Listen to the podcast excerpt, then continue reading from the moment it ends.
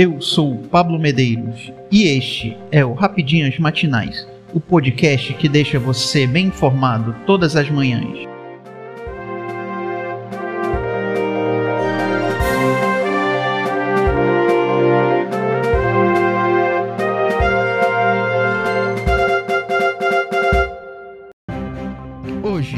Terça-feira, 22 de junho de 2022. Vamos às principais notícias. Bolsonaro afirma que pediu instalação de CPI porque preços da Petrobras são um abuso. Presidente Jair Bolsonaro disse a apoiadores nesta segunda-feira que apoia fortemente a instalação de uma comissão parlamentar de inquérito para apurar possíveis irregularidades da Petrobras, a despeito de ter sido ele o responsável pela indicação dos três últimos presidentes da estatal. Antecedido por Roberto Castelo Branco e Joaquim Silva e Luna, José Mauro Coelho não suportou a pressão do Palácio do Planalto pelo fim da alta dos combustíveis.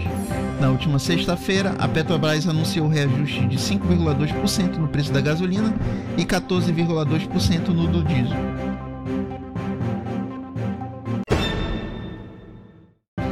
Ações da Petrobras fecham dia em alta após renúncia do presidente da estatal.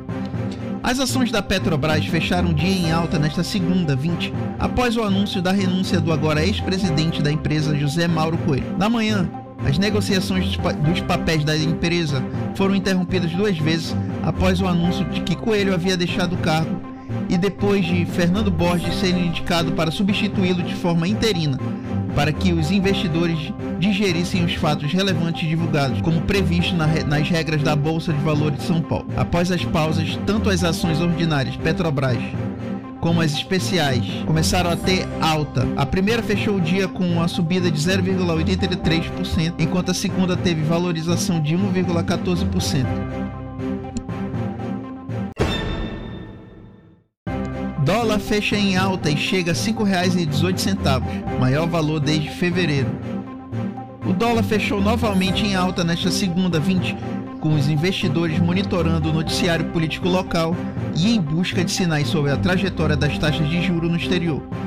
Somando-se a temores domésticos sobre o futuro da Petrobras, cujo presidente executivo pediu demissão após reajuste de preço na semana passada a moeda norte-americana subiu 0,85%, negociada a R$ 5,1867. Este é o maior valor de fechamento da moeda desde 14 de fevereiro, quando fechou em R$ 5,2186. Na sexta-feira, 17, o dólar fechou em alta de 2,32. Com o resultado de hoje, passou a acumular alta de 9,16% no mês. No ano, ainda tem desvalorização de menos 6,96% frente ao real. Eu sou Pablo Medeiros e este foi o Rapidinhas Matinais, o podcast que deixa você informado. Até mais.